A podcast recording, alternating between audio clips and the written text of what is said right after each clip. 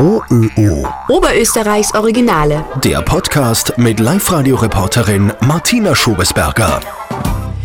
Dieser Mann könnte Millionen Menschenleben retten. Peter Palese, Virenforscher. Geboren ist Peter Palese in Linz. Auf der Spittelwiese ist er in die Schule gegangen. Er lebt aber seit inzwischen über 40 Jahren in den USA. Und ganz aktuell forscht der heute 75-Jährige im größten Spital in New York, am Mount Sinai, an einem Billigimpfstoff gegen das Coronavirus. Ich habe Peter Palese via Videokonferenz erreicht. Ja, also die Impfstoffe, die bis jetzt an den Mann gebracht wurden, sind ausgezeichnet. Äh, es gibt also einige Dinge, die also man verbessern könnte. Man muss also den Moderna zum Beispiel bei minus 40 Grad äh, aufbewahren, den äh, von Pfizer BioNTech bei minus 80 Grad. Und das ist natürlich sehr schwierig.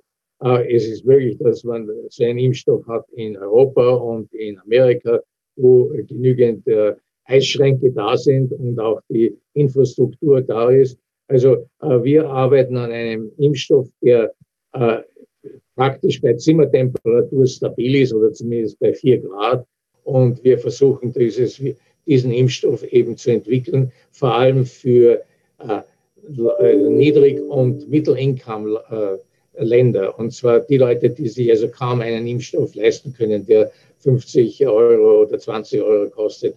Und wir äh, hoffen, dass es uns gelingen wird, das möglichst bald äh, äh, approbiert zu bekommen. Und zwar für Länder, die eben einen billigeren Impfstoff brauchen und einen von, von der Lagerung her und auch von der, von der Produktion her. Wir glauben, dass wir also äh, ein Zehntel oder ein Viertel eines Influenza-Impfstoffes äh, in Bezug auf Preis äh, erreichen könnten. Und das wäre natürlich schon ein, ein großer Vorteil. Aber man wird sehen, äh, wie äh, sich das Virus weiterentwickelt und wie schnell wir äh, in die Produktion gehen können. Wie günstig wäre denn Ihr Impfstoff? Wir glauben, dass wir unter einem Dollar sein können. Für welche Länder ist das interessant? Äh, ich würde sagen, es ist unwahrscheinlich für Amerika und für Europa, aber in Ländern, die also wir äh, von, von Brasilien angefangen über afrikanischen Kontinent, äh, ich glaube schon, oder es gibt Länder wie Thailand, wie Vietnam, die überhaupt keinen Impfstoff haben, ja, und da glauben wir, dass unser und andere Impfstoffe, es gibt ja sehr viele Gruppen, die an Impfstoffen in derselben Richtung arbeiten, billiger und äh, eine bessere Lagerung, äh, Lagerfähigkeit. Könnte man diesen günstigeren Impfstoff nicht auch bei uns in Europa oder in den USA verwenden? Absolut, natürlich, aber da gibt es natürlich die Hürden, die von der Food and Drug Administration äh, zu überwinden wäre, sind natürlich sehr, sehr groß. Und äh, ja, es hängt davon ab, wer, wer das in die Hand nimmt. Und äh, ich meine, wir, wir, können nur die Labor äh, Arbeiten machen, aber natürlich ist es dann eine politische Frage und eine logistische Frage und eine, und eine finanzielle Frage. Aber wird der billige Impfstoff genauso sicher sein? Naja, wir glauben schon, dass es genauso sicher ist, ja. Aber wie gesagt, man braucht natürlich auch wieder 30.000 Leute wahrscheinlich, um, das, um wirklich ganz sicher zu sein. Herr Palese, Sie haben sicher mitverfolgt, dass viele Österreicher der Corona-Impfung eher skeptisch gegenüberstehen. Äh, was sagen Sie denn denen? Wie sicher sind denn Impfungen?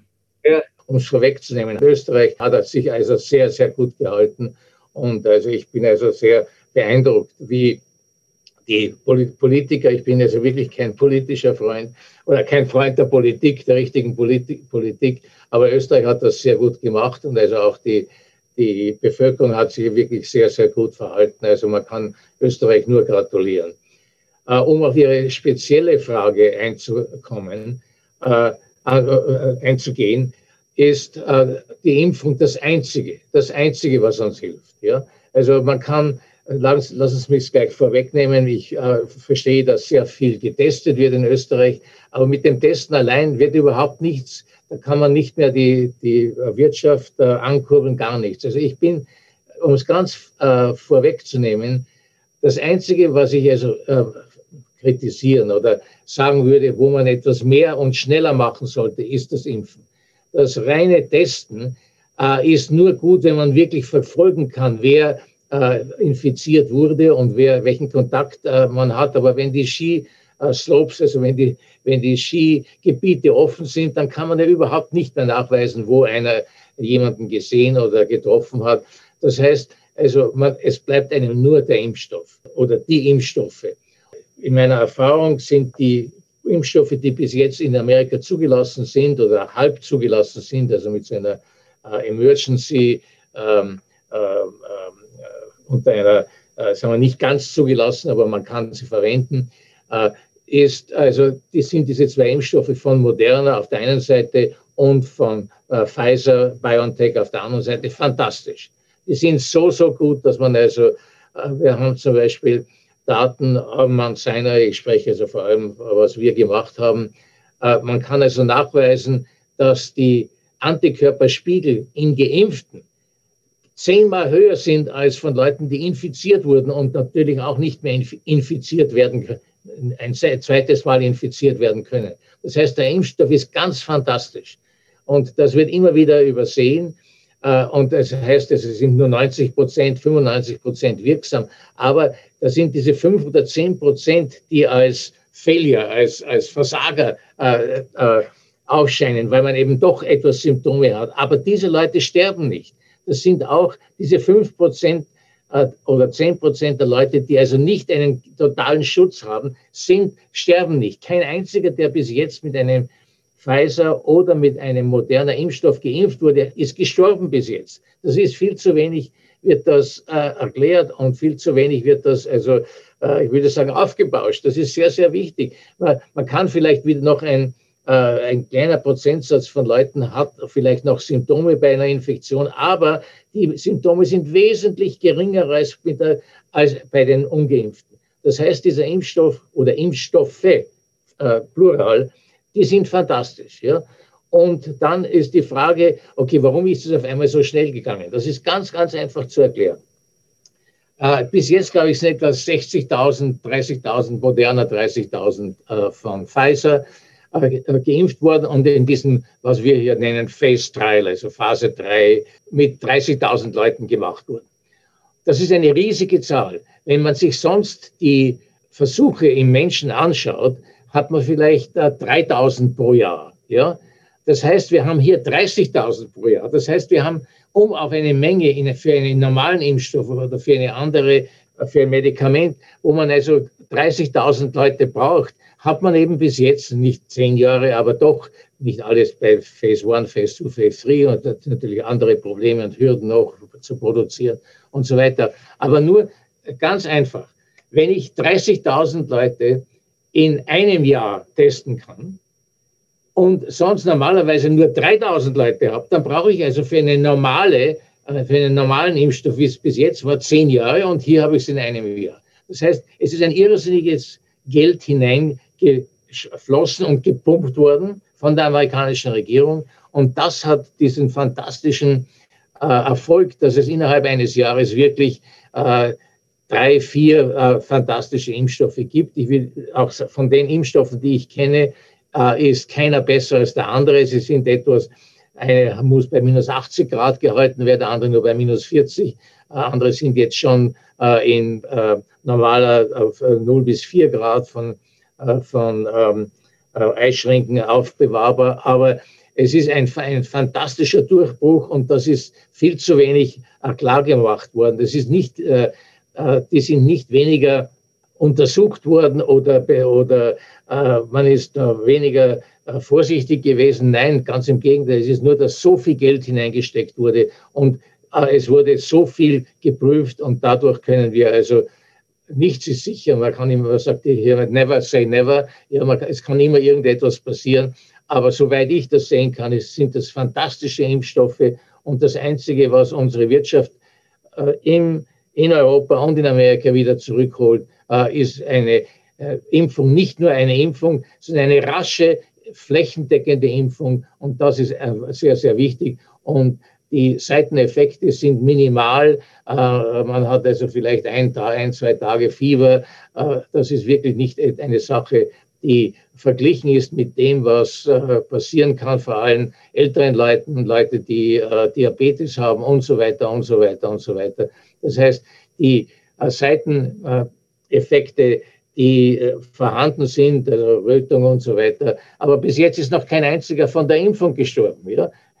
Also auch das muss man dazu sagen. Nicht? Also es gibt schon einige Impfstoffe, die äh, wirklich äh, äh, Probleme hervorrufen und, und, wo also einer von einer Million äh, stirbt. Bis jetzt haben wir noch keine Million geimpft, aber naja, bald haben wir, glaube ich, so viel. Und nichts ist passiert. Das heißt, der Impfstoff ist wirklich äh, so sicher, wie man sich nur wünschen könnte.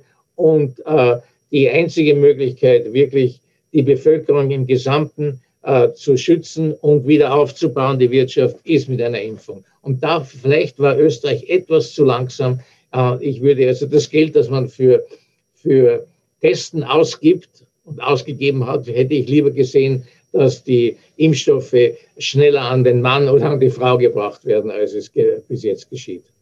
Der Blick in die Zukunft, werden wir gegen Corona eigentlich öfter impfen müssen, wie bei der Grippe, also jedes Jahr wieder, oder reicht eine Impfung für viele Jahre oder vielleicht sogar für immer? Das ist sehr schwierig vorherzusagen. Ja, für Influenza, wie Sie wissen, müssen wir das jedes Jahr machen, weil sich das Virus ändert. Für Masern, Mumps, Rubella, nur um einige zu nennen, ist das nicht der Fall. Das heißt, es gibt solche und solche, ja. Ähm, und man kann also das nicht ganz vorhersagen, vor allem weil wir eben dieses Covid-19 erst seit einem Jahr haben. Aber äh, darauf rückzuschließen, was andere Coronaviren, die nicht Covid-19, aber die auch in dieselbe Gruppe fallen, äh, da wirkt auch die, gibt es keine Impfstoffe noch, weil das nicht so wichtig war, aber Leute, die infiziert waren, sind dann vier, fünf, sechs Jahre äh, immun. Und dann, wenn sie eine andere Corona, eine andere von den regulären, nicht Covid-19 Coronavirus bekommen, dann sind sie viel schwächer infiziert, haben sehr wenig Symptome. Also äh, ich würde sagen, warten wir es ab. Ja? Also äh, der Impfstoff wird sicher wirksam sein für einige Jahre. Ich bin überzeugt davon. Äh, und äh, man wird sehen, ob man überhaupt, ob, ob, ob dieses Szenario wirklich also stattfindet, dass wir jedes Jahr oder alle fünf Jahre impfen müssen. Äh, wir können sehr froh sein, wenn wir das einmal jetzt unter unter Kontrolle gebracht haben und dann lassen, lassen wir uns weitersehen. Also ich glaube nicht, dass das äh, wirklich sich in eine influenzaartige äh, Krankheit entwickelt, aber äh, ich glaube, davon muss man eben noch absehen und es sind schwierig, und es ist schwierig, da irgendwelche Vorhersagen zu machen. Von Kritikern hört man auch oft, dass äh, es eigentlich nur ums große Geld geht, dass Pharmafirmen mit der Impfung abkassieren. Wird man mit Impfstoffen reich? Naja, schauen Sie, äh, die Gesundheit ist etwas, was also man kann das geldlich, geldlich gar nicht erfassen. Und ich finde, dass also wenn wir nicht die äh, pharmazeutischen Firmen hätten, äh, würden wir überhaupt keinen Impfstoff haben. Da würden also noch 10, 100 Mal Leute mehr sterben. Wenn Sie also sagen, äh, ja, es wird da vielleicht ein oder andere äh, andere Firma wird, aber die haben auch große Risiken ge gehabt natürlich. Und äh, ich halte das für eine eher äh, nicht äh, vielversprechende äh, Einschätzung der Lage momentan. Wir brauchen einen Impfstoff und wo immer wir auch ihn herbekommen können, sollen wir ihn herbekommen und der Bevölkerung zur Verfügung stellen. Peter Palese ist gebürtiger Linzer und einer der führenden Virenforscher der Welt, arbeitet am Mount Sinai Krankenhaus in New York und forscht ganz aktuell an einem Billigimpfstoff gegen das Coronavirus für die Länder und Menschen der Erde, die sich die aktuellen Impfstoffe nicht leisten können. Oh, oh, oh. Oberösterreichs Originale.